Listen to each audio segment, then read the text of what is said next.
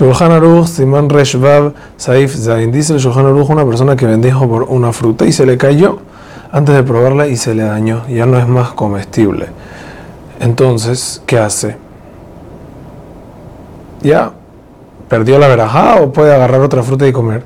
Entonces, si la fruta estaba frente a él en el momento de la verajá y pensó sobre otra fruta, digamos, tenía muchas manzanas y se le voló una, entonces seguro que no debe volver a bendecir. Y hay quienes dicen que Afilo que no pensó activamente, si estaba frente a él y las iba a comer, Bestam normalmente la va a comer y no tiene que volver a hacer una verajá, a menos que no tenía ninguna más y tuvo que ir a buscar más frutas que ahí tiene que volver a decir la veraja. En cada caso que una veraja se hizo sobre una comida y no se pudo comer, sobre una mitzvah y no se pudo hacer la mitzvah, para que la veraja esta que es levatalá tenga un final para salvarla se debe decir Baruch Shem que la Olam Y en caso que la persona comenzó la veraja y no la terminó y dijo solamente Baruch Ata Hashem, entonces lo que tiene que decir es la Medenij queja, que es un pasuk en Tehilim que comienza Baruch Ata Hashem, la Medenij queja, y convertir la veraja en un pasuk para que no sea veraja la.